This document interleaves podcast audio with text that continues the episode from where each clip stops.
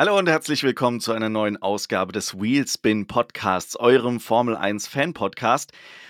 Und wir nehmen hier jetzt relativ äh, zeitnah nach dem äh, Ende des Australien Grand Prix auf und äh, mit mir zu Gast wieder, wie immer, der Alexander Theile. Servus, Alex. Hi Sascha, grüß dich. Und ich weiß nicht, wie es dir geht, aber ich bin völlig durch nach diesem Rennen. Ich glaube, das wird sehr spannend, wenn wir jetzt gerade versuchen, das aufzuarbeiten. Und äh, ja, Wahnsinn, wirklich. Ein irres Rennen. Ich glaube, keiner hat so erwartet. Und was man ehrlich äh, gestehen muss, es ist jetzt kurz nach 10 deutscher Zeit.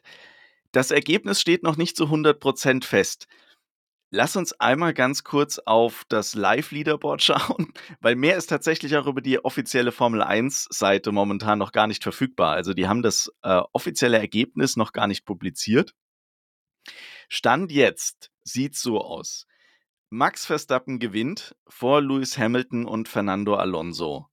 So wurde jetzt auch die Siegerzeremonie durchgezogen, was, wie wir wissen, ja aber nichts heißt. Um es noch der Vollständigkeit äh, halber dazu zu sagen, äh, folgen dann Lance Stroll, Sergio Perez auf 5, Lando Norris auf 6, Nico Hülkenberg, äh, starker siebter Platz. Darüber werden wir auch reden müssen. Oscar Piastri äh, schafft's in die Punkte mit McLaren. Dann Joe, Yuki Tsunoda, Valtteri Bottas auf 11, Carlos Sainz auf 12, Pierre Gasly 13, Ocon 14, Nick de Vries 15, Sargent 16, Magnussen 17, Russell 18, Albon 19 und Leclerc 20.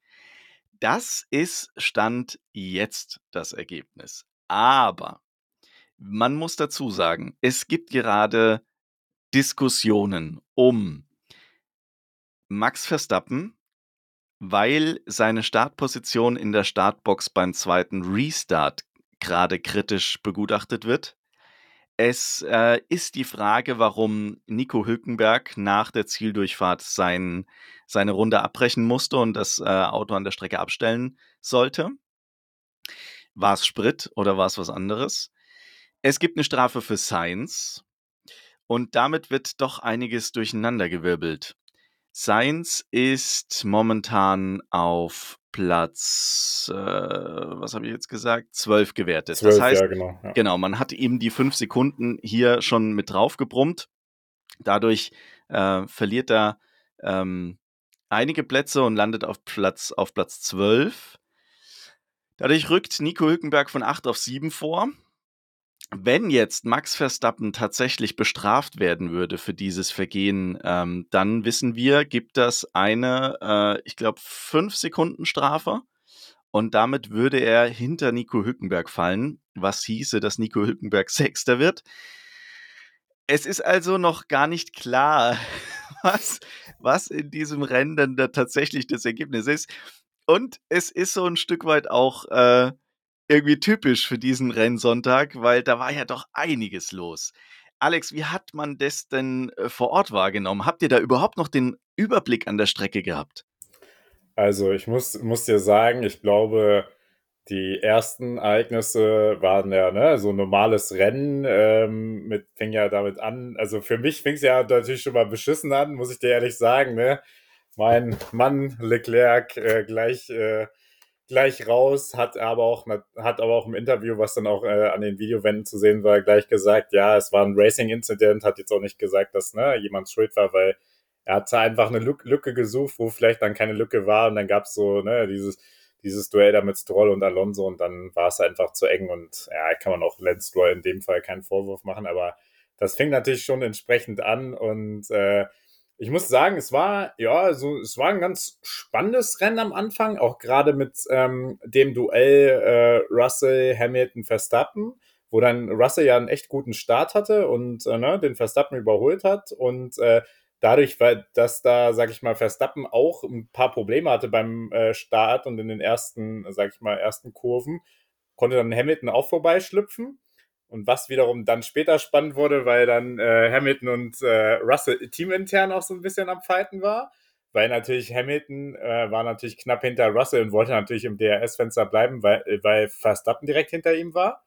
Plus, dann gab es ja die ähm, erste Safety-Cuff-Szene, ne, wo der Alex Albon abgeflogen ist. Genau. Dann hat nämlich Russell, hat nämlich äh, die Gunst der Stunde genauso mit Science, genau wenn ich jetzt richtig liege, wollten, dachten sie, sie sind jetzt schlau und wechseln mal die Reifen. Ja, dann kam aber, glaube ich, eine Runde später kam nämlich die rote Flagge.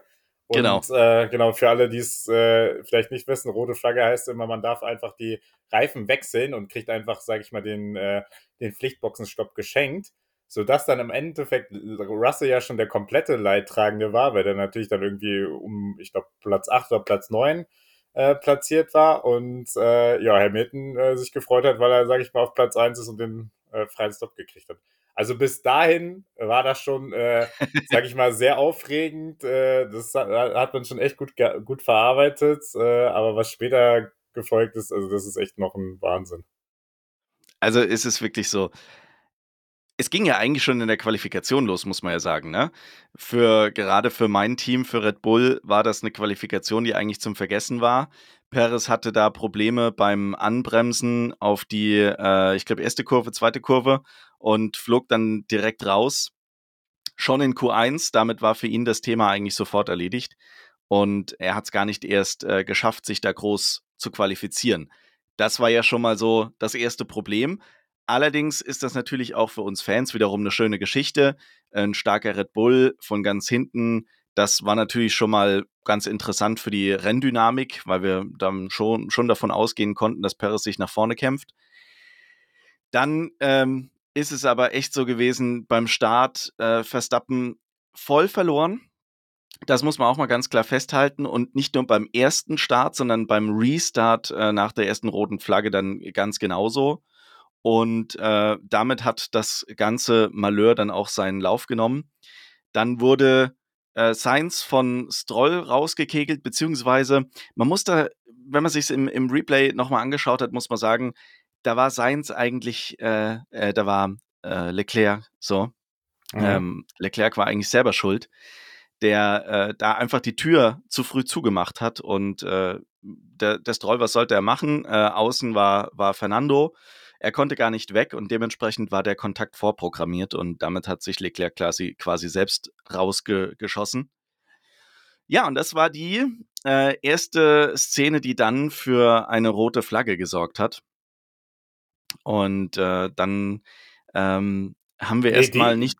die Szene hat die, hat die Szene hat doch erstmal nur für einen Safety Car gesorgt. Ah, nee, sorry, hat für einen Safety Ja, Car. deswegen, genau, also wir müssen ja, das Ja, klar, ne, klar, klar. wird uns eh vielleicht das Oh, Mann, mal passieren in dieser Folge, weil wirklich so viel passiert ist und man echt versuchen muss, äh, das chronologisch ähm, ne, aufzuarbeiten. Aber ja, also das, die erste Szene mit Leclerc war erstmal nur ein Safety Car. Richtig, sorry, natürlich, war nur ein Safety Car. Mensch, da ist es so viel passiert, da kennt man sich selber nicht mehr aus.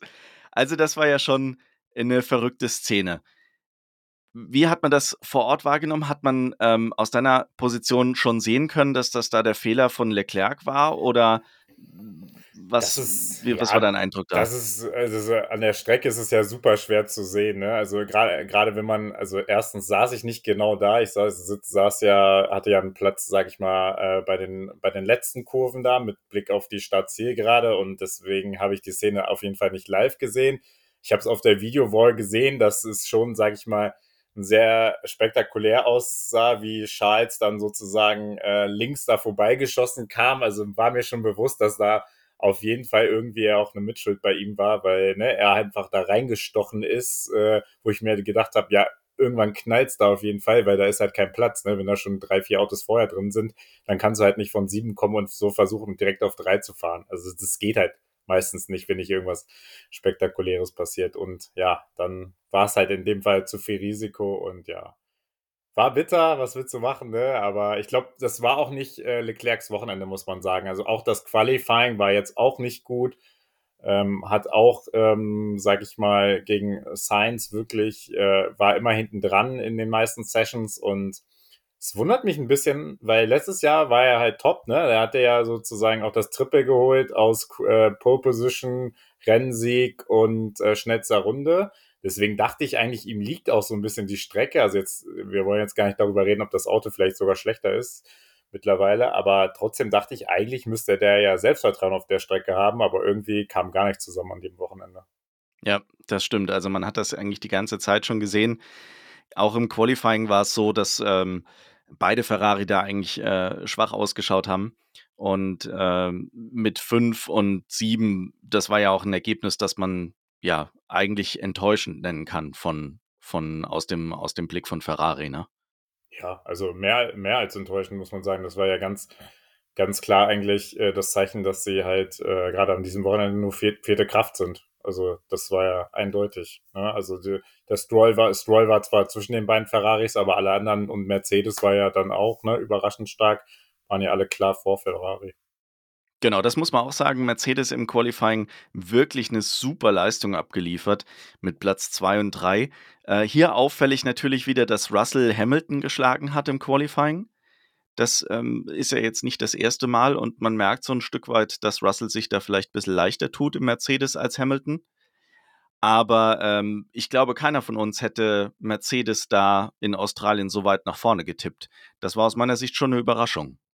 Ja, also ne, dafür, dass sie auch, sag ich mal, immer so behaupten und ja eigentlich auch offensichtlich die Probleme haben mit ihrem Auto ne, und nicht zufrieden sind und ja auch angekündigt haben, ja vor Imola wird doch nichts passieren. Erst, ne, wenn wir nach Imola kommen im Mitte Mai, dann gibt's wirklich auch äh, nennenswerte Updates und so. Und dafür, dass man dann im Qualifying einfach auf zwei und drei fährt und auch noch, also Russell eine super Runde hinzaubert und alle anderen äh, schlägt, ne? Also klar mit Ausnahme von Verstappen, aber ich weiß, ich bin mir noch nicht mal sicher, ob Paris, wenn er gefahren wäre, wirklich schneller gewesen wäre als Russell. Also, ne, weil wir wissen ja, Paris, Paris ist immer so ein bisschen hinten dran bei Verstappen schon, ne? Und ich glaube, wie viel waren es? Zwei Zehntel oder so ungefähr? Genau, also ja. es war auffällig knapp. Die, die, das komplette Qualifying war extrem eng zusammen. Ja. Das hat schon so ein Stück weit ein, ein kleines Gefühl gegeben fürs Rennen, äh, wie das Ganze laufen sollte, weil es eigentlich schon vorherzusehen war, dass es sehr, sehr eng zugehen wird. Weil wirklich jetzt mit Ausnahme von Verstappen, der ja in den äh, letzten Rennen schon ähm, Probleme hatte im Qualifying. Du hast einfach da auch wieder gemerkt über das komplette Wochenende, der kommt gar nicht so richtig rein. Und im Qualifying war es ja wirklich wieder bis auf die letzte Runde so eine eher durchwachsene Geschichte bei Verstappen. Und ähm, es war extrem eng und das äh, war natürlich, das war natürlich stark. Also wer weiß, wo Perez tatsächlich am Ende gelandet wäre. Wie du sagst, der kann in der Regel keine so guten äh, Qualizeiten liefern wie Verstappen. Aber da hat ja wirklich ein Zehntel oder sogar ein halbes Zehntel schon den Unterschied gemacht, ähm, in, auf welchem Platz du landest. Also das wäre tatsächlich spannend geworden. Ich glaube, ähm, er hätte sich wahrscheinlich irgendwo zwischen, zwischen Russell und Hamilton platziert. Ich denke, das ist so ein realistisches Ergebnis, was da hätte rauskommen können. Ja, also wie gesagt, ich habe das Qualifying am Samstag auch richtig genossen. Es war in allen Sessions super spannend. Äh, teilweise lagen mehrere Autos innerhalb von, äh, von ein paar Hundertsteln. Also das war wirklich eine richtig coole Qualifying-Session. Gut, Verstappen hat am Ende ne, wieder das gemacht, was ein Verstappen macht wäre jetzt, sage ich mal, würden wir jetzt sagen, Verstappen fährt nicht mit und die anderen fahren in, ihrer, ne, in ihrer eigenen Liga, wäre halt die Liga, Liga auch super. Aber ja, dann gibt es halt aktuell noch Verstappen mit dem Red Bull, die halt dann immer noch ein bisschen ähm, draus hervorstechen. Aber wirklich, also es war super, super spannend. Jeder hat gekämpft und hier unser Freund, ne, Hülkenberg, wir haben es auch schon mal gesagt, zu dem kommen wir ja bestimmt auch noch mal später, der hat auch wieder sowas von gutes Qualifying abgeliefert. Also was er da für Absolut. Zeiten teilweise in Q1 und Q2 gefahren ist, das war echt Weltklasse. Ja, aber lass uns jetzt mal ganz kurz äh, nochmal aufs Rennergebnis schauen. Die äh, Ergebnisse sind jetzt nämlich offiziell äh, da.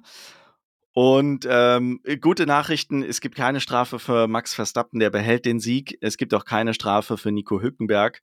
Dort scheint es wohl die MGUK gewesen zu sein, die den äh, Stopp verursacht hat und kein Spritproblem, weil das war ja so die äh, Befürchtung, dass man da bei Haas eventuell zu wenig Sprit hat. Und wir wissen, aus der Vergangenheit, Sebastian Vettel, Aston Martin, da hatten wir das auch mal und da gab es dann schon direkt eine komplette Disqualifikation. Das wäre heute für Hückenberg wirklich bitter gewesen, weil die Leistung war wirklich stark, die er da abgeliefert hat. Aber da kommen wir später nochmal drauf. Also es bleibt dabei, Max Verstappen gewinnt vor Lewis Hamilton und Fernando Alonso und auch die restliche Startaufstellung bleibt so, wie wir sie gerade vorgelesen haben. Carlos Sainz eben auf 12 durch die 5-Sekunden-Strafe und äh, der Rest bleibt so, wie er ist. Also, erstmal, erstmal, ne? Wir sollten auf jeden Fall gerade bei der Formel 1, wir haben es äh, auch das letzte Mal in Jeddah schon erlebt, dann ne, wurde, da, wurde der dritte Platz irgendwie hin und her geschoben. Deswegen, also ich würde sagen, erstmal passt es, aber man liest auch schon in anderen Quellen, dass einige Teams natürlich auch wieder Protest eingelegt haben, weil gerade, da kommen wir ja auch am Ende noch zu, der letzte Restart sehr diskussionswürdig war und da hin und her diskutiert wird. Also ich glaube, da kommt bestimmt noch der ein oder andere Protest rein. Ja, definitiv, das glaube ich auch. Da werden jetzt alle das Regelwerk wälzen und werden gucken, war da alles so korrekt und vor allem auch, äh, ist das, was die FIA jetzt entschieden hat, äh, zum Rennergebnis auch alles korrekt. Da wird sich jeder auch nochmal die ähm, Startbox Position von Max Verstappen anschauen und äh, ganz genau hinschauen und reinzoomen und gucken, wie was wo, ja. Und auch das Thema Nico Hülkenberg, ja. Ähm, klar, jetzt kannst du natürlich sagen, da ist irgendein Defekt am Auto, du musst es abstellen nach äh, der Zielflagge.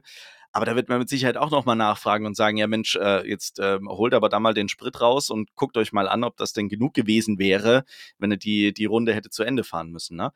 Also ich bin da ganz bei dir, Alex. Das wird noch äh, eine spannende Geschichte. Und aber auf der anderen Seite muss man ja auch sagen, wir haben ja jetzt, äh, was sind es, drei, drei oder vier Wochen zu füllen bis zum nächsten Rennen in Baku, weil äh, China ja rausgefallen ist und deswegen hat man ja eigentlich genug Zeit, um sich das alles nochmal in Ruhe vorzunehmen und äh, so viele Proteste einzulegen, wie es nur geht und das Ganze dann am Ende irgendwo mit der FIA zu verhandeln, wenn man jetzt, äh, ich sag mal, ganz, ganz böse sprechen wollte. Ja, klar, also ne, wir, wir, wir haben Zeit, wir nehmen zwar jetzt relativ kurzfristig äh, äh auf, aber falls es dann noch Änderungen gibt, dann gibt es ja auch den nächsten Podcast wieder, wo wir dann gerne nochmal drauf eingehen. Ja, also das äh, wird, wird noch sehr spannend. Lass uns nochmal zum Start zurückkommen. Verstappen mit jede Menge Wheelspin ähm, hat erstmal den Start gegen beide Mercedes verloren. Das war aus meiner Sicht dann doch überraschend. Äh, die Starts, die letzten Rennen waren jetzt nicht super überragend, aber da, dass der da gleich gegen beide Mercedes verliert, das hat mich dann doch überrascht. Ja, also äh, wie ich es schon angedeutet hatte, ich hatte so ein bisschen das Gefühl, dass er ja erst gegen Russell den Start verliert und dann irgendwie, sag ich mal, ähm, auch so ein bisschen ne, ins Schleudern geraten ist und dadurch dann äh, Lewis Hamilton auch ähm, durchstecken konnte und sich dann den zweiten Platz gesichert hat. Also so sah es auf jeden Fall in der Wiederholung, Wiederholung aus, die ich auch gesehen habe, aber schon sehr überraschend. Also ich kann mich jetzt gar nicht dran erinnern äh, in den letzten Rennen, dass Verstappen irgendwann mal zwei Positionen am Start verloren hat. Also ich glaube, da müssen wir schon ein bisschen weiter weiter zurückgehen, bis äh, als das mal passiert ist, weil meistens gewinnt er einfach die Starts und setzt sich durch. Mal ist halt der Fall, ne, dass je nach Streckenlage ist ja manchmal auch der Startplatz 2 eh besser, dann ne, äh, schlüpft halt der zweite dann mal vorbei, aber dann äh, holt Verstappen ihn wieder ein. Aber diesmal war das echt äh, interessant und äh, wie wir ja gesehen haben, es hat auch erstmal ein bisschen gedauert. Richtig, also das war jetzt keine schnelle Nummer bei der man jetzt irgendwie den Eindruck hatte, dass er sich leicht tut, sondern es hat schon so ausgesehen, dass er da erstmal ein bisschen kämpfen muss und ähm, äh, sich da auch äh, schwer tut, an den Mercedes da erstmal vorbeizukommen. Ne? Und die, die Theorie, dass ähm, die eine Seite vielleicht besser geht als die andere, die hat er ja dann selbst widerlegt nach, dem, nach, dem, äh, nach der Red Flag ist er ja dann äh, von Platz 2 gestartet und ähm, hatte ja dann die etwas bessere Seite, wenn sie denn besser gewesen wäre. Aber auch da hat man gesehen, gleiches Problem und wieder Wheelspin und äh, ja, hat, hat dann wieder nicht funktioniert. Ne? Ja, ich, ähm, das habe ich dann auf dem Handy gesehen, die Interviews. Ähm, als ich mich beeilt habe, weil ich natürlich zum weltbesten Podcast ne, äh, wollte und wir auf jeden Fall das äh, Ergebnis gemeinsam analysieren. Aber was ich gehört von, habe von Verstappen, also es war jetzt seine Aussage, äh, dass er halt diesmal nicht so viel Risiko nehmen wollte. Weil er wusste halt, dass er ne, ein gutes Rennauto hat und auf der Strecke irgendwann auf jeden Fall überholen kann und war jetzt seine Aussage. Er hat, sage ich mal, versucht, auch den äh, Kontakt zu vermeiden. Ja, ich glaube, das hat sich dann auch beim Restart nach der Safety-Car-Phase gezeigt, weil da war es jetzt auch nicht so, dass er da voll reingehalten hat. Und äh, ich muss ehrlich gestehen, ich hatte da schon etwas Bedenken bei einem erneuten Kampf Hamilton, Verstappen, dass da wieder Ellbogen ausgefahren werden und es da ein bisschen härter zugeht. Aber da haben sie sich beide jetzt diesmal fair Platz gelassen und es gab jetzt so keine Szene, wo ich gesagt hätte, oh, das war jetzt irgendwie knapp oder da hat der eine den anderen ein bisschen härter angegriffen. Ne? Alles nee. im Rahmen der normalen Rennaction völlig in Ordnung. Genau, das war ein bisschen härteres Racing. Äh, auf der Tribüne hat, wurde auch natürlich erstmal gestaunt, weil man wieder diese Szene, ne, diese Szene natürlich wieder zurück hatte aus 2021 und so. Und jeder dachte gleich, uh, das geht gleich richtig böse aus und so. Und dann gibt es einen Crash und am Ende gewinnt Alonso so, ne? Also wäre auch, wär, das wäre auch noch mal eine Geschichte für sich gewesen. Aber ja, also sie haben sich dann, sag ich mal, beide benommen, sind hart geraced und am Ende, also war dann Verstappen dann auch wieder deutlich schneller. Also das ist, das muss man sagen das fällt ja auch auf, äh, auch wie dann später Paris wieder durchs Feld geflügt äh, ist. Also der Red Bull ist zum einen ein gutes Auto und gerade was sie mit diesem Heckflügel gemacht haben auf den Geraden, wenn die dann im DRS-Fenster sind, die ziehen da einfach sowas von vorbei. Das ist schon echt Wahnsinn. Also das sind, da sind sie halt auch echt äh, mit Abstand das beste Team beim Überholen. Ja, das ist brutal erkennbar gewesen, als es dann, ähm, als DRS dann wieder freigegeben wurde und Verstappen sich dann langsam ran, rangekämpft hat und im DRS-Fenster dann auch aufholen konnte. Und dann war es eigentlich ja klar, dass Hamilton sich da nicht lange halten kann, weil die einfach auf den Geraden und dann mit DRS so eine überragende Topspeed haben.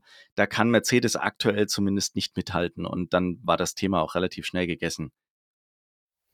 Aber jo. dann ja. Alex, ist äh, eine Sache passiert, ähm, über die wir vielleicht noch äh, sprechen sollten, nämlich die erste äh, Red Flag, ausgelöst durch Albon. Aber lass uns mal ein bisschen früher anfangen. Albon hatte ein sehr, sehr gutes äh, Qualifying und äh, damit auch wirklich gute, eine gute Ausgangslage ähm, für das Rennen. Auf Platz 8 qualifiziert und man muss sagen, auch äh, sehr, sehr stark im Rennen gelegen ähm, nach der Safety Car, äh, nach, ja doch, nach der Safety Car Phase. Und echt eine Überraschung, mit dem Williams so weit vorne rumzufahren, ne? Ja, das, äh, das zeigt einfach, dass der Williams äh, dieses Jahr noch besser ist als letztes Jahr. Also letztes Jahr musste ja schon ein bisschen was zusammenkommen und ein bisschen Glück dabei sein. Siehe Alex Albon, der hat ja letztes Jahr mit einer, äh, sag ich mal, überragenden Strategie da auch geschafft, in die Punkte zu fahren. Er hat irgendwie eine Runde vor Schluss erst den Boxenstopp gemacht und äh, hat sich dann so Platz 10 gesichert, aber es zeigt ganz klar, die Tendenz bei Williams geht äh, auf jeden Fall nach oben und äh, ja, Alex Albon spürt das, glaube ich, und äh, versucht, versucht aus dem Williams-Fahrzeug das Maximale rauszuholen und ja, im Qualifying war er stark. Er war sogar ähm, das wurde an der Strecke auf jeden Fall so ge äh, gesagt. Er hatte sogar den schnellsten Mittelsektor, weil der Williams halt auf diesen Graden auch super funktioniert. Also deswegen, da hat er schon, äh, sag ich mal, ähm, auf sich aufmerksam gemacht. Und ja, eigentlich hat er ein gutes Rennen und dann, ne, wie das dann so ist in Melbourne, gerade in die, an dieser Stelle gab es auch in der Formel 2 und in der Formel 3 äh, bei den anderen Rennen so viele Unfälle, weil wenn du da einmal falsch, äh, falsch abkommst und dann über die Curbs kommst, dann ne, fliegst du ganz schnell in die Bande etc. Also das ist auch schon bei den anderen Rennen passiert. Genau, und so war es bei Albon am Ende auch. Also ein ganz klassischer Fahrfehler, ein Stück zu weit rausgekommen, auf den Curb gekommen, äh, rausgedreht und äh, ja, dann äh, recht, äh, recht massiv dann auch eingeschlagen. Also keine Chance, da auch noch irgendwie äh, weiterfahren zu können und äh, recht viel Dreck dann auch auf die Strecke, viele Teile und damit die erste Red Flag. Wie hat man das bei euch an der Strecke denn wahrgenommen? Ähm, war das äh, gleich erkennbar, dass es da, dass es da zu einer Red Flag kommen muss, oder ähm, hätte man das vielleicht auch unter Safety Car weiterfahren können? Ja, das ist immer, das ist also, ne, wie gesagt, an der Strecke ist es immer super schwer zu sehen, wenn du nicht gerade äh, an der Stelle sitzt. Ähm, es war natürlich so ein bisschen wie immer der Klassiker, aber da muss ich sagen, also in dem Fall, da verstehe ich sogar auch die Rennleitung, weil du kannst ja nicht gleich eine äh, Red Flag machen, wenn du dir noch nicht so sicher bist. Ne? Also du hast, holst erstmal das Safety Car raus, das ist klar, da steht ein Auto und dann müssen sie ja gesehen haben oder gemerkt haben, dass da halt, sag ich mal, auch was äh, ähm, ich weiß nicht gerade gar nicht, ob da was von der Bande auch abgegangen ist, aber da lagen auf jeden ja, Fall hat man, auch, hat man ja. gemunkelt, aber das war wohl nicht der Grund für die Red Flag, sondern tatsächlich das, der, das ganze Kies-Zeug, äh, mhm. was dann auf der Strecke lag. Ja, und dann hat da also da wurde eben ähm, bei uns in der Community auch diskutiert, äh, hätte man da weiterfahren können, weil früher hätte man an der Stelle dann auch keine Red Flag rausgebracht, äh, sondern hätte halt äh, immer zwischendrin mal jemanden zum Fegen auf die Strecke gebracht. Mhm. Aber ich glaube, was man zumindest so am Fernsehmonitor sehen konnte, das war schon recht viel Kies, was da auf der Strecke lag und äh, ich glaube, man ist da auch etwas sensibler geworden. Ähm, und deswegen war es, glaube ich, schon erstmal die richtige Entscheidung, da eine, eine, Red Flag rauszuhauen, das muss man sagen. Ja, und also, ne, klar, ne, man kann immer die Rennleitung bei vielen Dingen kritisieren. Auch, ne, die sind auch nicht immer, äh, sag ich mal, so nachvollziehbar, aber da denke ich mir auch so, okay, dann geht halt auch die Sicherheit vor, ne? Plus für die Fans ist das natürlich dann ein absolutes Spektakel, weil man eigentlich weiß, gibt es eine rote Flagge, gibt es wieder einen stehenden Start, also dann hast du den nächsten Start, also es war schon äh, echt cool, also ne, da war auch die Begeisterung hoch, als dann auf einmal die rote Flagge kam. Ich glaube natürlich die mit Russell äh, und Sainz so, also gut, ich auch teilweise, die dann mitgefiebert haben, haben sich natürlich schwarz geärgert, weil die waren ja. halt genau äh, mit dem Safety Car in der Box.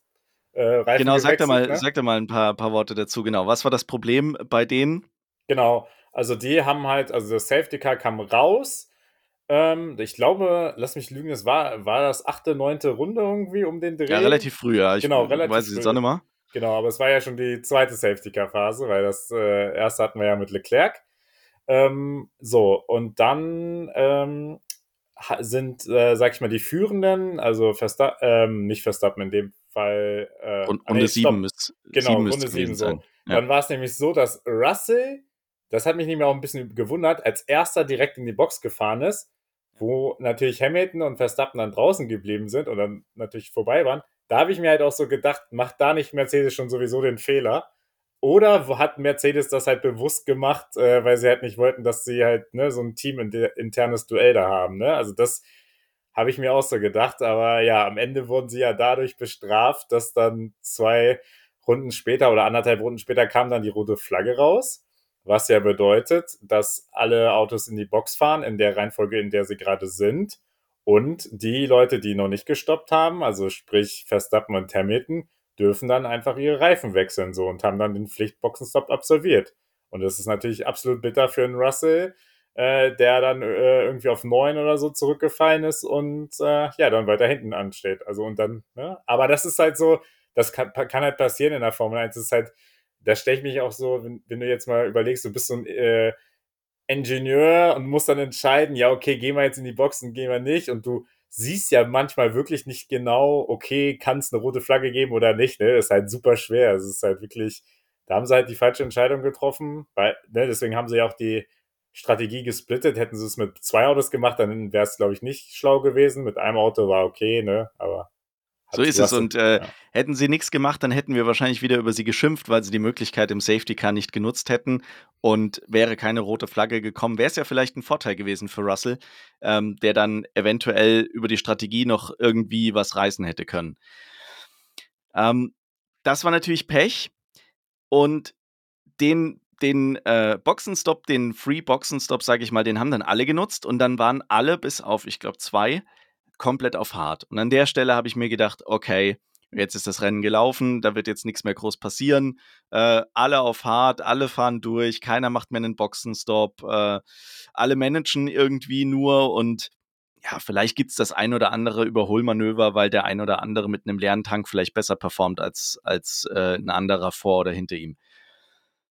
Aber das war weit gefehlt, muss man sagen. absolut, absolut weit gefehlt. Ja, absolut weit gefehlt. Also ich weiß, das ist auch super schwierig, weil so viel noch passiert ist eigentlich, aber so viel Spektakuläres nicht mehr so.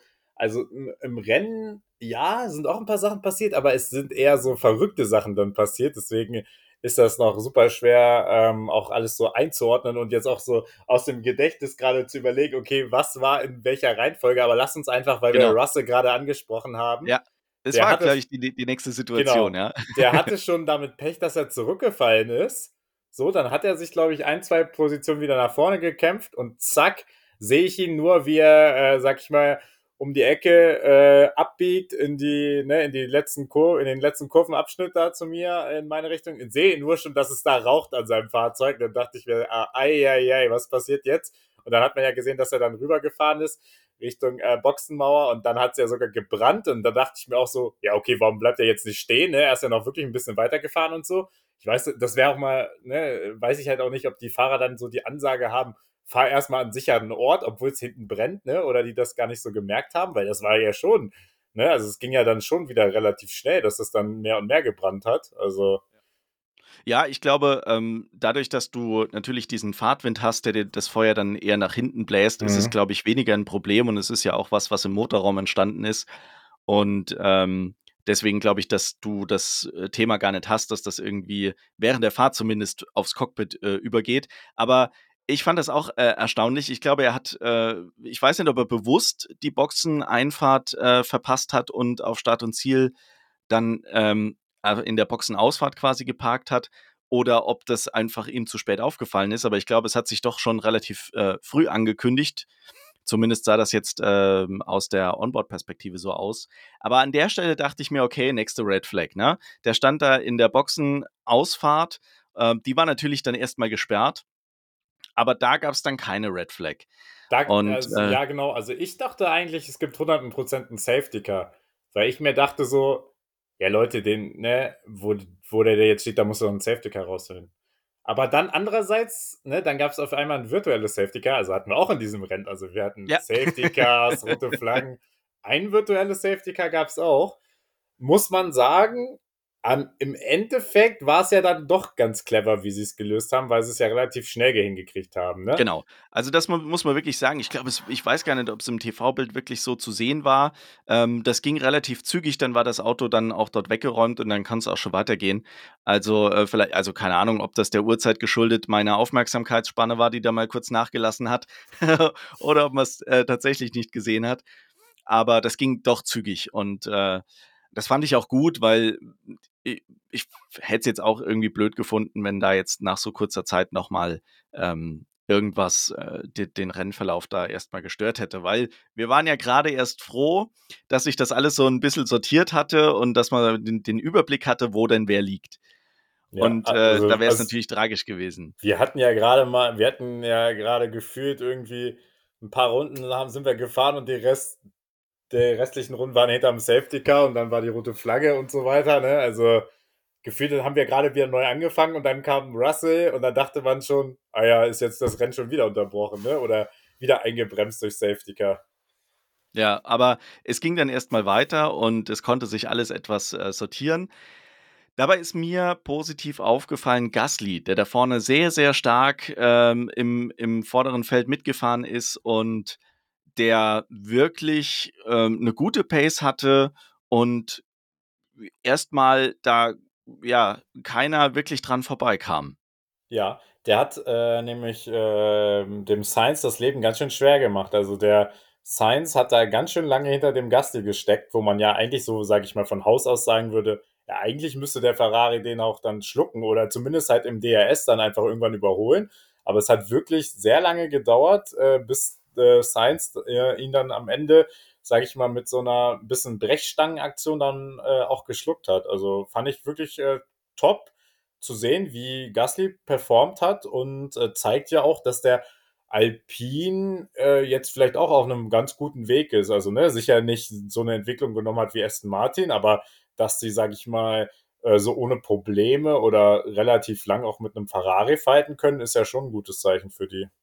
Ja, finde ich auch, vor allem nach den Ergebnissen aus den ersten Rennen, wo man ja wirklich gedacht hat, dass Alpine da ähm, ja vielleicht einen Ticken besser ist als McLaren, aber jetzt nicht wirklich so viel, ähm, war ja schon die Befürchtung, dass das da irgendwie zu einem, nicht, nicht zu einem vorderen Mittelfeld führt, sondern eher, dass die da hinten kämpfen ähm, so um die letzten Plätze. Ne? Aber das war wirklich eine, eine positive Geschichte und auch McLaren sah eigentlich ganz gut aus, wenn wir schon über die da ganz hinten reden.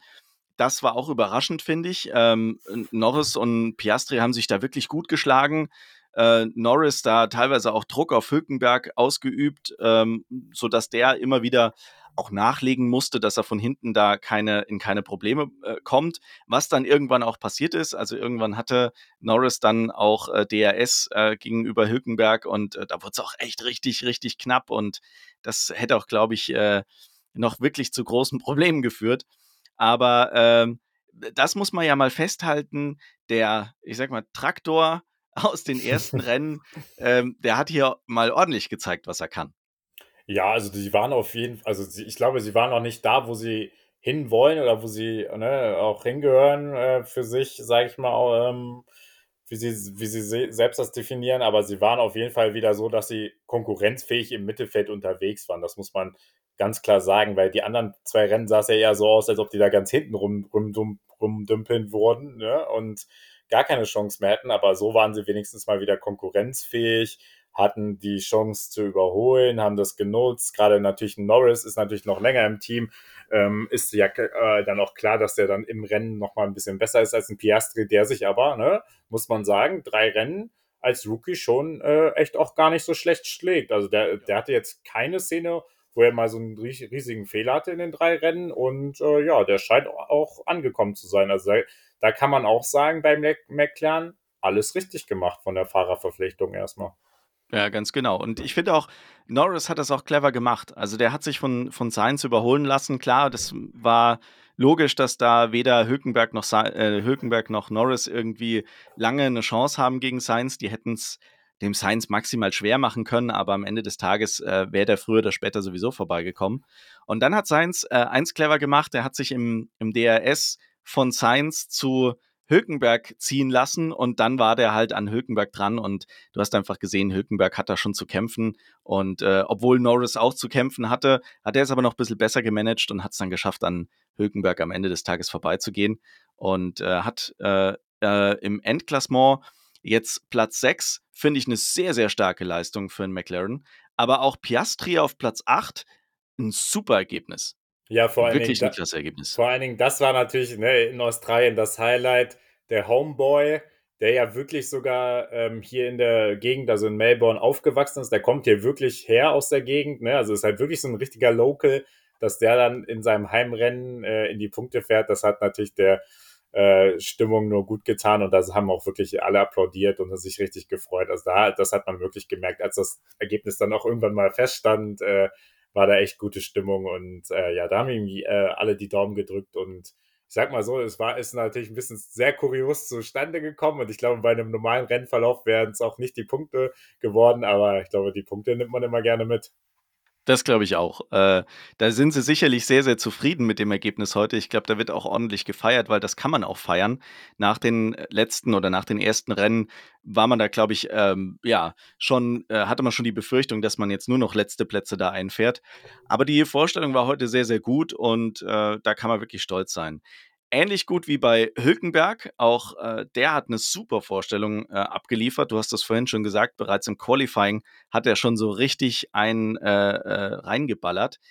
In Q1 und Q2 sensationelle Zeiten gefahren, immer ganz, ganz vorne dabei, zu keinem Zeitpunkt irgendwie gefährdet dass er es nicht ins Q3 schafft. Und im Q3, okay, da hat es dann nicht für mehr als Platz 10 gereicht, wobei ich glaube, es wäre eventuell auch ein bisschen mehr drin gewesen. Aber man hat, glaube ich, bei allen gesehen, dass sie in Q3 dann es nicht mehr schaffen, auch die Q2-Zeiten nochmal zu fahren. Wäre man die Q2-Zeiten gefahren, zumindest bei Hülkenberg, dann wäre es da einen Ticken weiter nach vorne gegangen. So viel wäre es gar nicht gewesen, weil die Abstände da doch sehr, sehr eng sind. Aber so hat es dann für Startplatz 10 gereicht. Und den hat er auch erstmal ganz gut umsetzen können im Rennen. Ja, genau. Also Einsatz zum Qualifying noch. Ich glaube, er hat auch gesagt, dass er nur im, in Q3 nur noch einen äh, frischen Ersatzreifen äh, zur Verfügung hatte und dann eh, sag ich mal, da vielleicht auch ne, nicht das Maximum rausholen konnte, wie wenn man halt zwei Runs hat mit frischen Reifen, wo man ja immer noch irgendwie sich verbessern kann. Also genau, aber trotzdem beeindruckend, wirklich. Also ne, macht genau das, was er auch in den Rennen davor gemacht hat ganz klar vor Magnussen im Qualifying. Und jetzt, genau, da wolltest du gerade schon hinaus, genau. kommen wir aufs Rennen. Das war ja in den ersten zwei Rennen äh, auch das Problem so. Da war, war er dann gut im Qualifying, aber ist dann immer irgendwie ein bisschen hinten abgefallen, mit ein bisschen Rennpech, teilweise vielleicht auch selbstverschuldet. Aber heute, muss man sagen, hat sich gut aus allem erstmal so weit rausgehalten, ist da immer so äh, äh mitgefahren und äh, ja, war, ich weiß gar nicht, äh, ob der am Anfang, ich glaube am Anfang, am Anfang war der auch gar nicht so auf dem Bild, ne? Weil der war einfach so, sag ich mal, unauffällig, ist da mitgeschwommen in der Masse, aber immer auf seinen Position und äh, ja, hat dann gut durchgehalten und äh, am Ende hat er auch die Punkte, ne? Endlich. Ja, also, also herzlichen Glückwunsch an der Stelle für, an, an Nico Hülkenberg. Äh, für, ich glaube, es sind jetzt äh, sechs Punkte, wenn ich es richtig im Kopf habe. Lass mich nochmal schnell nachschauen. Äh, siebter geworden, am ja. Ende sechs Punkte, genau. Ja. Ähm, das ist äh, ja wirklich ein sehr, sehr gutes Ergebnis. Und äh, ich glaube oder ich hoffe, dass der Knoten bei Nico Hülkenberg jetzt da geplatzt ist und er es jetzt regelmäßig schafft, da vorne in die Punkte reinzufahren.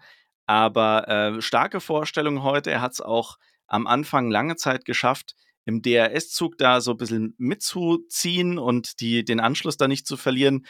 Irgendwann hat es dann nicht mehr gereicht. Das war fast klar mit dem Haas und äh, dann äh, hat man sich eher nach hinten orientiert. Aber äh, am Ende dann vor McLaren gelegen, dachte ich eigentlich, das sollte jetzt alles okay sein. Ähm, da kann er sich ganz gut verteidigen und da sah es auch ganz gut aus. Er hat immer die, den Abstand da managen können, dass das äh, passt. Ähm, wie gesagt, am Ende hat Norris das echt clever gemacht und dann hatte Hülkenberg auch nichts mehr dagegen zu setzen. Aber trotzdem, das Ergebnis ist super, klar, ähm, auch ein paar Vorteile durch die Ausfälle, die es da gab. Aber äh, das hat er sich auch erarbeitet, das muss man ihm ganz klar lassen. Äh, eine blitzsaubere Leistung hat sich aus allem rausgehalten und von daher ganz verdient. Und ich hoffe, das kann er jetzt die, die nächsten Rennen dann auch so weiterführen. Ja, und weißt du, also wenn wir dann, also wir werden ja auch noch zur letzten roten Flagge kommen, weil ich, also was heißt zur letzten, auch zur vorletzten, ne? es gibt ja, gab ja noch zwei, das ist echt, also muss man echt aufpassen, weil da war es dann nämlich so, dass dann Hökenberg nach dem zweiten stehenden Restart durch eine ne, Karambolage, die es auch dort gab, auf Platz 4 lag dann ja. gab es wieder die rote Flagge. Und dann dachte ich schon, Sainz kriegt wahrscheinlich noch eine Strafe. Und dann hatte ich sogar kurz die Hoffnung, ich weiß nicht, wie es dir ging. Ja. Jetzt, ne? Genau, der Gedanke kam dann. Ja, natürlich. Jetzt ein also Hülkenberg-Podium. Also, das wäre der Wahnsinn gewesen. Ich glaube, es ging vielen so. Ja. Ähm, alle dachten so: oh, krass, okay, Hülkenberg auf vier. Sainz, äh, okay, der kriegt bestimmt eine Strafe. Hülkenberg auf drei. Podium, irre, irre. Ja. Aber ähm, ja, war am Ende leider nicht so. Lass uns erstmal zum Grund kommen, warum überhaupt äh, das zweite Mal äh, die rote Flagge dann rausgebracht wurde. Magnussen. Er, keine Ahnung, da gab es total wirre Theorien, die da teilweise von dem einen oder anderen Fernsehkommentator ins Gespräch gebracht wurden, wo man sich wirklich gedacht hat, what, warum? Wer, wer soll davon profitieren? Aber ja, Magnussen ist, ähm, ja, keine Ahnung. Ralf Schumacher würde sagen, sudden loss of talent. Äh, relativ unspektakulär einfach Bums in die, in die Mauer gefahren. Ja, also es war so ein, so ein klassischer Unfall, den man halt jetzt irgendwie, den man auch irgendwie bei der F2 oder insbesondere bei der F3 gesehen hat, die halt noch nicht die Strecke kennen, ne? die dann zum ersten Mal fahren und ein bisschen ans Limit gehen und dann einmal zu sehr ans Limit äh, gehen und dann halt in der Bande landen. So nach dem Motto, aber wo man ja denken könnte, Magnussen, der ist schon ein bisschen länger dabei und kennt Australien schon. Also es war echt ein bisschen sehr ja. ungeschickt, ne? Vor allem halt auch an der Stelle, weißt du, wenn du, wenn du irgendwo in, in Monaco fährst und du fährst halt wirklich auf die letzten Zentimeter da irgendwie ja. noch an die Streckenbegrenzung ran, dann kann sowas durchaus mal passieren. Aber an der Stelle, klar, das ist jetzt nicht so weit weg, aber es war jetzt auch nicht so, dass das extrem eng war und man dort regelmäßig extrem nah an die Streckenbegrenzung ranfährt. Das sah einfach so aus, als hätte er mal ganz kurz gepennt. Also, ja. ne? Oder keine Ahnung, vielleicht hat er sich auch ganz kurz nach hinten orientiert und hat in den, in den Seitenspiegel geschaut und ähm, dann ist es irgendwie zu, zu, zu so einem kleinen äh, mentalen Ausfall gekommen. ich, ich, weiß es nicht, aber äh, ich meine, das hat schon ordentlich geknallt und äh, dadurch natürlich auch ja, Reifen hinten rechts äh, verloren. Keine Chance mehr weiterzufahren, auf der Strecke stehen geblieben und damit, oh Wunder, die nächste Rotphase. Genau, und das war, das war für mich aber wiederum, muss ich sagen, dann wieder ganz unterhaltsam und ganz cool, weil davor hat es sich so ein bisschen abgezeichnet. Verstappen war eh klar vorne, ne? Der hatte, glaube ich, irgendwann 8, 9, 10 Sekunden Vorsprung dann da auf Hamilton. Dann Alonso, Hamilton war immer irgendwie so anderthalb bis zwei Sekunden. Da dachte man auch, okay, die fahren irgendwie auf Reifenmanagement und so und vielleicht kommt da noch der Angriff, aber irgendwie kam der nie so richtig. Und das ne, ganze Rennen ist so ein bisschen vor sich hingeplätschert und man dachte so, es kann eigentlich nur noch, sag ich mal, ein Unfall oder wenn irgendwas passiert, dann gibt es wieder Action. Ne? Und wie das mal äh, so ist, wenn man sich Sachen wünscht, das war auch 2021 in Abu Dhabi genauso. Manchmal muss man sich einfach nur Sachen wünschen. Ich habe da zu dem einen Kollegen wirklich neben mir da gesagt, so, ja, jetzt brauchen wir einfach einen Safety Car oder was und dann zack, irgendwann passiert es dann. Es ist einfach so lustig, dass das dann genauso passiert. Immer wenn man denkt, äh, das Rennen ist eh gleich zu Ende, die Leute gehen gleich, fangen gleich an, schon nach Hause zu gehen, so, ja, dann ja. kam Magnussen. Vor allem hatten wir da noch, äh, ich glaube, zwei Runden auf der Uhr. Also es war schon echt äh, relativ am Ende und ich glaube, jeder hat schon mental so ein bisschen gedacht, ja, okay, das war's jetzt. Ähm, wie du sagst, Alonso hat, glaube ich, jeder so ein bisschen auf dem Schirm gehabt, dass der es vielleicht nochmal versucht bei Hamilton, aber dann so richtig ran kam er nicht. Er hat es immer wieder geschafft, äh, so ein bisschen Druck aufzubauen, aber er kam nie ins DHS-Fenster, dass das irgendwo kritisch geworden wäre. Und ich hatte das Gefühl, dass Hamilton da zwar am Jammern ist, aber das durchaus ganz gut im Griff hatte, den Alonso da hinter sich zu halten. Und dann äh, diese Rotphase und man dachte so, oh mein Gott, das ist so ein Abu Dhabi-Moment, das jetzt noch zwei Runden und wer weiß, was da jetzt noch passiert und was macht die vier jetzt, ne?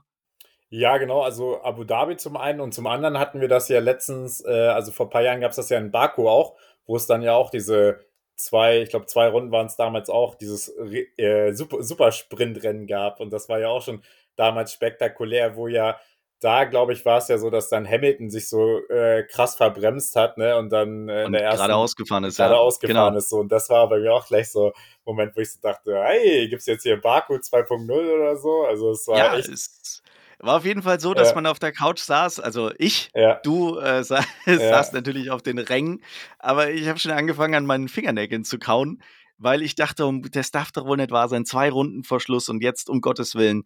Ähm, Verstappen jetzt zweimal suboptimal gestartet. Jetzt soll da wieder ein, ein, stehender Start stattfinden und jetzt ist Hamilton dahinter und dann wird am Schluss Hamilton die Führung übernehmen und dann gewinnt Hamilton und wer hätte das gedacht? Mercedes gewinnt.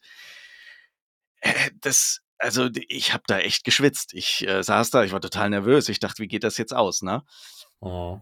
Aber ähm, all das, was ich mir ausgemalt hatte, waren äh, sorry, aber war ein Scheißdreck gegen das, was dann wirklich passiert ist. Also, ja. Also es ist, es ist unglaublich viel diskutiert worden, ob das die richtige Entscheidung von der Vier war, einen stehenden Start nochmal zu machen, ähm, schon an der Stelle. Aber man hat es dann gemacht und jeder dachte sich so, okay, alles klar, jetzt ähm, war noch ein bisschen unklar, fährt man jetzt erstmal hinterm Safety Car raus und wie viele Runden sind denn dann überhaupt noch übrig? Ist es noch eine, sind es noch zwei? Da war man sich nicht so ganz sicher. Aber der stehende Start war klar, das wird passieren und das ist dann auch passiert.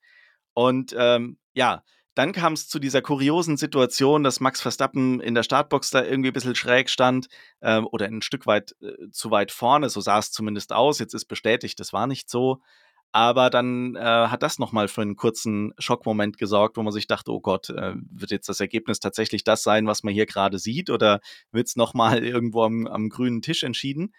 Ähm, aber den Start hat er gut gemacht. Das muss man wirklich sagen. Also da hat er aus seinen ersten zwei verpatzten Starts gelernt hat sich gleich ein bisschen schräg gestellt, dass er da Druck auf Hamilton ausüben kann und ist dann auch deutlich besser weggekommen als bei seinen ersten zwei Starts. Aber dann ist es da hinten so richtig rund gegangen. Keine Ahnung, wer was, wie, wen zuerst und pipapo und äh, aber am Ende hat es dazu geführt, dass äh, zig Leute raus waren. Erstmal, und einige auch ganz, ganz böse Positionen verloren haben, wie zum Beispiel Fernando Alonso, der dann von drei auf, keine Ahnung, recht weit hinten zurückgefallen ist. Und äh, wie, du schon ange wie du schon gesagt hattest, Hülkenberg dann plötzlich auf vier. Uh, und äh, beide Alpin raus, das muss man ja auch mal sagen, wie, wie nah liegt da äh, Freud und Leid äh, beieinander bei Gasly. Ähm, erst so stark dabei und dann Bums raus, ne? Das war schon echt bitter und ich äh, glaube, der wird heute Nacht auch sehr, sehr schlecht schlafen, weil was der heute hätte reißen können, und dann da am Ende rausgenommen zu werden ähm, mit seinem Teamkollegen zusammen, das war schon echt uh, nicht schön.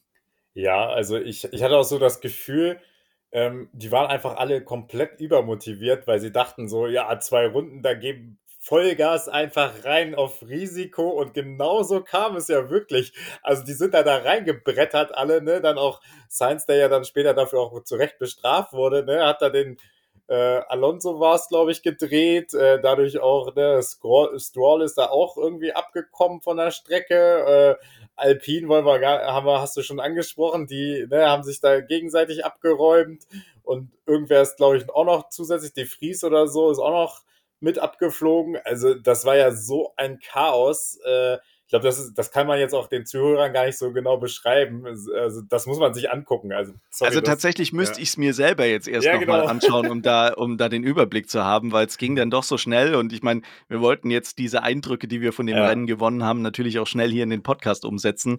Und äh, gerade weil du jetzt in, in Melbourne bist und die Zeitverschiebung dann auch da ist, wollten wir jetzt auch nicht ewig warten. Und äh, von daher, äh, wenn ihr euch das nochmal anschaut, dann werdet ihr sehen, es war ein riesen, riesen Chaos, ähm, wenn ihr es nicht sowieso schon gesehen habt. Und äh, das hat dann wiederum zur nächsten Rotphase geführt. Und da dachten alle schon so, ja, wie, äh, jetzt, äh, ist jetzt das Rennen vorbei? Wie wertet man das jetzt? Weil es gab ja dann doch einige Verschiebungen, einige Ausfälle. Aber äh, es gibt ja dann die Regel, du musst, äh, ich glaube, den ersten Sektor zu Ende gefahren haben, dass das Ergebnis oder die, die Reihenfolge dann da auch zählt. Und ich, das hat, glaube ich, nicht ganz gereicht. Den hat man nicht fertig fahren können, ähm, bevor die rote Flagge kam. Dementsprechend ging es dann los in der Boxengasse. Es, es wusste, glaube ich, einfach keiner Bescheid. Keiner von den Kommentatoren im Fernsehen, keiner von den Teams an der Strecke. Und ich weiß nicht, wie es auf den Rängen war. Habt ihr dann den Durchblick gehabt, was jetzt Sache ist, wie es weitergeht, was, was jetzt passiert? Nee, absolut nicht. Also man wusste irgendwie, das Rennen ist noch nicht richtig vorbei. Aber irgendwie hat sich so angefühlt, als ob es vorbei war, ne? Weil es war halt kurz vor Schluss und man wusste, ja, es kann ja eigentlich keinen richtigen Start mehr geben, weil dann ist das Rennen vorbei, so nach dem Motto. Und dann war genau die Diskussion, ja, und wie fährt man jetzt raus bei der roten Flagge? Weil die Autos stehen ja eigentlich so in der Reihenfolge. Und dann irgendwann ne, wurde das dann über den Streckensprecher angekündigt, dass es noch diese Regelung ja auch gibt mit dem ersten Sektor. Hat natürlich auch für Verwirrung gesorgt, weil ne, als Fan an der Strecke kannst du das ja erst recht gar nicht überblicken, wer da in welchem Sektor gerade war. Und äh, ja, also es war auf jeden Fall absolutes Chaos. Es war nur so ein bisschen abwarten, bis dann irgendwann, ne, irgendwann mal die Confirmation kam, okay, wir starten jetzt in der Reihenfolge, wo dann wiederum ne, der Alonso etc. auf einmal wieder auf drei lag. So, wo man ja erst dachte so, hä, da liegt doch eigentlich Sainz und dahinter Hülkenberg. Nee, man muss ja wieder zur anderen Reihenfolge zurückkehren. Richtig. Und äh, ja, deswegen hat auch übrigens, Fun Fact habe ich auch gelesen, deswegen hat Haas auch erstmal offiziell Protest eingelegt. Ich glaube, die Regularien sind auch so, dass du erstmal formal direkt Protest einlegen musst und dann kannst du sozusagen diese Begründung für deinen Protest etc. kannst du nochmal dann später da, äh, dazu einreichen. Nur wenn du, sag ich mal, gewisse Fristen verpasst, dann hast du halt keine Chance mehr. Deswegen muss man das mhm. dann auch machen. Also ne, wird, wird sich ja dann zeigen, ob sie irgendwas finden oder ob sie das erstmal formal juristisch gemacht haben um die Möglichkeit dann zu haben. Aber klar, ne, also das kann, kann ich auch Haas verstehen. Äh, also, ne, da war ein potenzielles Podium, wie auch immer geartet, war theoretisch drin. Und äh, für sie, ne, haben wir schon angesprochen, Hülkenberg trotzdem Top-Resultat. Und ja, aber es war ein absolutes Chaos. Also, sorry, also das war dann, also das ist dann auch schon so, da denkst du auch an der Strecke, ja, das kannst du einfach nicht überblicken. Also da brauchst du halt wirklich deinen Fernseher und selbst du meintest ja auch zu mir, die Kommentatoren hatten auch keine Ahnung, ne? Nee, also es war da in dem Moment wirklich keinem klar, was Sache ist.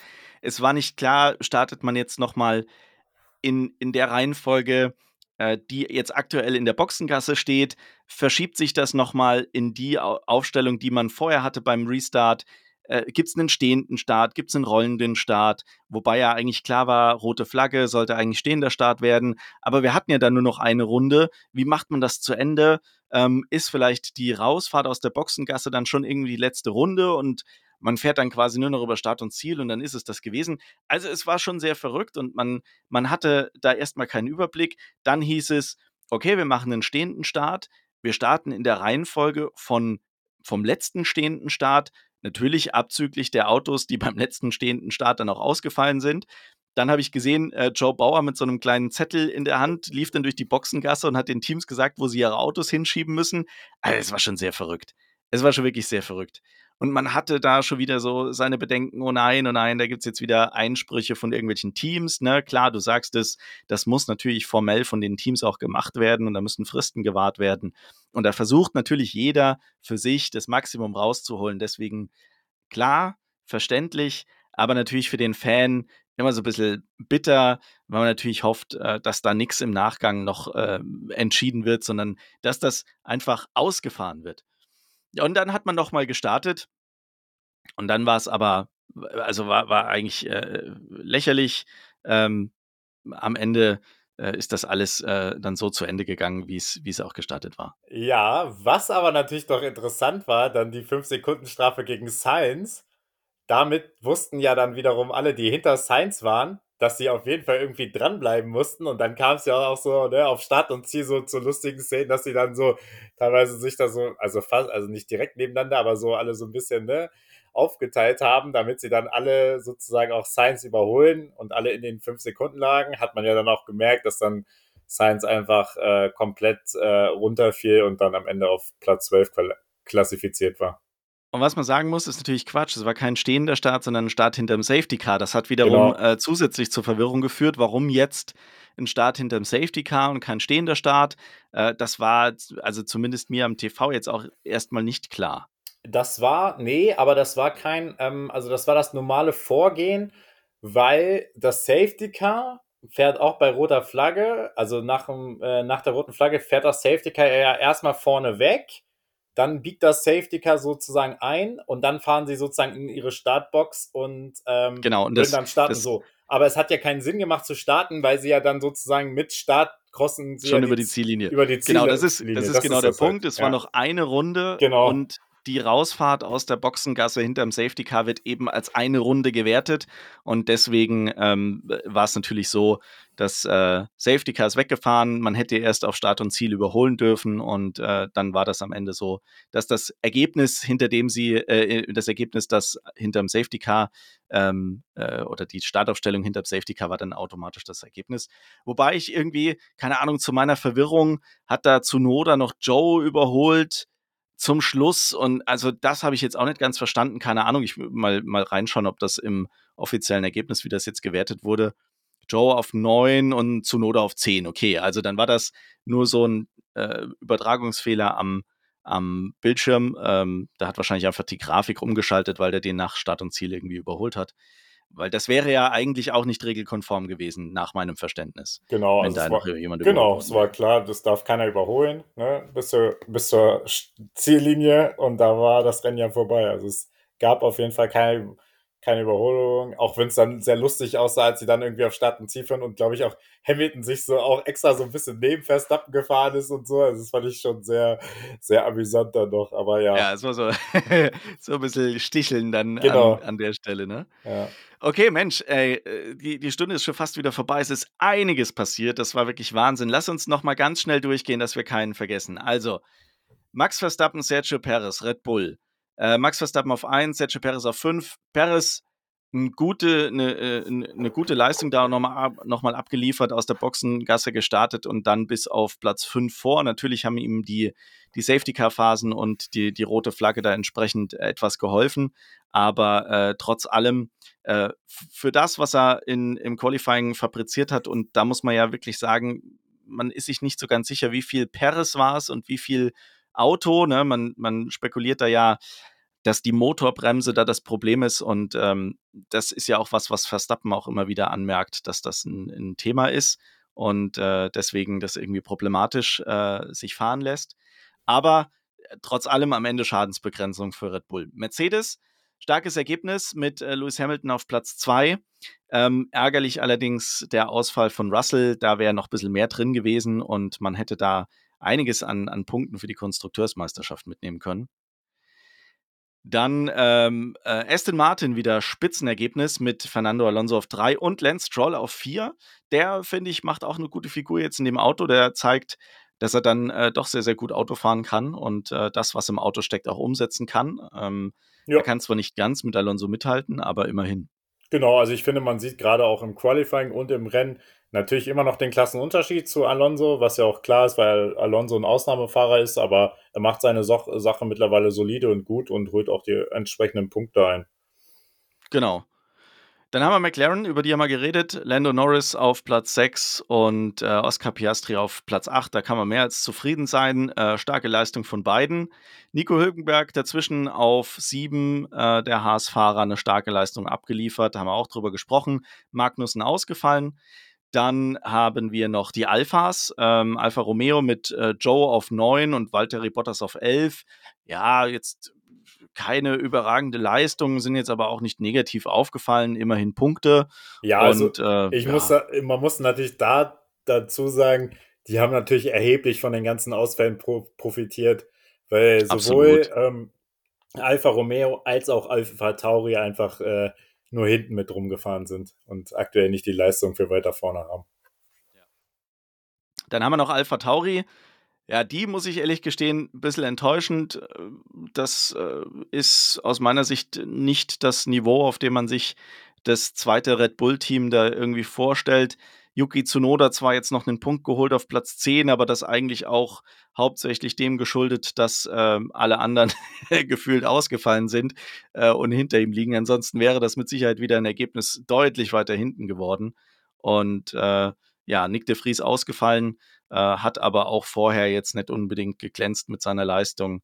Also von daher äh, kein zufriedenstellendes Ergebnis für Alpha Tauri. Williams äh, mit Alben und äh, Logan Sargent eigentlich sehr, sehr gut unterwegs gewesen. Dann äh, beide ausgefallen, äh, sehr, sehr bitter. Da wäre ein sehr starkes Ergebnis drin gewesen für Williams-Verhältnisse. Ja, und Ferrari, ja, was sagst du? zufrieden kannst du ja eigentlich nicht sein. also, ne, wenn man sich die Punkte anguckt, null Punkte, Dopp, also ne, nicht doppelter Ausfall, aber sein sozusagen durch die Strafe der letzte, der äh, klassifiziert wurde. Äh, gestern schon im Qualifying konnten sie einfach nicht mithalten. Ich habe ja gesagt, vierte Kraft. Und ja, also ne, hat sich heute auch ein, ein Stück weit bestätigt, auch muss man sagen, dass Sainz, äh, wie angesprochen, so lange gebraucht hat, einen Gasly zu überholen. Und ja, also ich kann nur hoffen als Ferrari-Fan oder für alle Ferrari-Fans, dass das dann in äh, Baku mal ein bisschen besser wieder aussieht, weil sonst sehe ich echt äh, schwarz für die Saison. Also muss man echt sagen, dadurch, dass Aston Martin auch so souverän und konstant performt und Mercedes ja anscheinend jetzt auch wieder da ist, muss man bei Ferrari echt aufpassen, dass man nicht äh, in der Saison die vierte Kraft bleibt. Absolut. Und danach sieht es momentan leider aus. Warten wir mal ab. Baku war ein gutes Stichwort. Nächstes Rennen dann erst am 30.04., weil äh, China zwischendrin rausfällt. Das heißt, wir haben jetzt einige Wochen, die wir gar kein Rennen haben. Ähm, eigentlich hatten wir auch geplant, heute viel, viel mehr über deinen Aufenthalt in Melbourne zu sprechen. Das machen wir dann nächste Woche. Da sprechen wir dann mal intensiv darüber, wie es in Melbourne vor Ort war und was du da so alles zu erzählen hast, auch von den Rahmenrennen, die du da gesehen hast. Ähm, und äh, dann schauen wir mal, wie die Stimmung da war. Sorry, wenn das jetzt äh, heute alles etwas chaotischer war, aber es passt zu diesem Rennen irgendwie. Dadurch, dass wir hier aufnehmen, äh, noch bevor das offizielle Ergebnis äh, dann klar war, ähm, ja, war, hatte uns jetzt vielleicht auch so ein bisschen die Übersicht gefehlt. Ich glaube, wir, wir konnten es ganz gut sortieren. Ich hoffe, wir haben nichts vergessen. Egal wie, wenn ihr Fragen, Kritik, Wünsche habt, wisst ihr Bescheid, schreibt uns eine E-Mail an info at wheelspin-podcast.de oder kontaktiert uns über unsere Social Media Kanäle at wheelspinf1 auf Facebook und auf Instagram. Und ja, abonniert den Podcast auf jeden Fall. Hinterlasst uns eine Bewertung, wenn es euch gefallen hat. Ähm, und ähm, ja, wenn ihr auch mal Gast sein wollt hier bei uns, das wird es nämlich äh, jetzt in den nächsten Wochen auch wieder geben, dass wir einen Gast hier bei uns im Podcast haben, dann schreibt uns auch an info at wheelspin-podcast.de. Dann schauen wir, wo wir euch unterkriegen und dann können wir auch gerne mit euch über dieses Rennen in Australien diskutieren und äh, vielleicht auch über die Frage, ob die vier Entscheidungen heute alle so korrekt waren. Ja, da lassen wir uns auf jeden Fall überraschen, was wir nächste Woche wieder korrigieren müssen oder was dann noch ne, eventuell am Ergebnis geändert wird. Also, wie du schon gesagt hast, wir sind heute ein bisschen ins kalte Wasser gesprungen, aber wir stehen auch dazu. Wir wollten das auch bewusst machen, weil wir dann auch noch diese Emotionen in uns tragen und auch, sage ich mal, auch dieses Chaos in uns selber noch ein bisschen spüren. Also fand ich auch cool, äh, fand ich echt mal äh, auch mal was anderes, eine neue Erfahrung direkt mal nach dem Rennen aufzunehmen, um wirklich so den Gedanken ein bisschen freien Lauf zu lassen. Deswegen hat mir wie immer viel Spaß gemacht und ja, freue mich auch schon nächste Woche dann nochmal ein bisschen intensiver von Melbourne zu berichten. Ja, vielen Dank an dich, Alex, dass du den Stress da auch auf dich genommen hast, jetzt direkt von der Strecke ins Hotelzimmer zurück zu hechten. Und das hast du ja wirklich sehr, sehr zügig hingekriegt. Das waren ja, keine Ahnung, zehn Minuten, Viertelstunde. Du hast komplett auf die Podiumszeremonie äh, verzichtet für uns. Gab vielen, ja auch für mich dafür. nicht zu feiern. das muss man auch dazu sagen. das ist natürlich richtig. Und wer weiß, äh, man wusste ja zu dem Zeitpunkt gar nicht, ob das Podium überhaupt so Bestand hat, wie es denn da äh, gefeiert wurde. Von daher, vielen, vielen Dank, Alex. Ich wünsche dir noch einen schönen Aufenthalt in Melbourne. Jetzt einen schönen Abend. Äh, geh schön was essen und äh, entspann dich noch ein bisschen. Hab noch eine schöne Zeit in Melbourne und wir hören uns nächste Woche wieder. Das mache Vielen ich. Dank an alle fürs Zuhören und äh, bis nächste Woche. Macht's Ciao. gut. Ciao.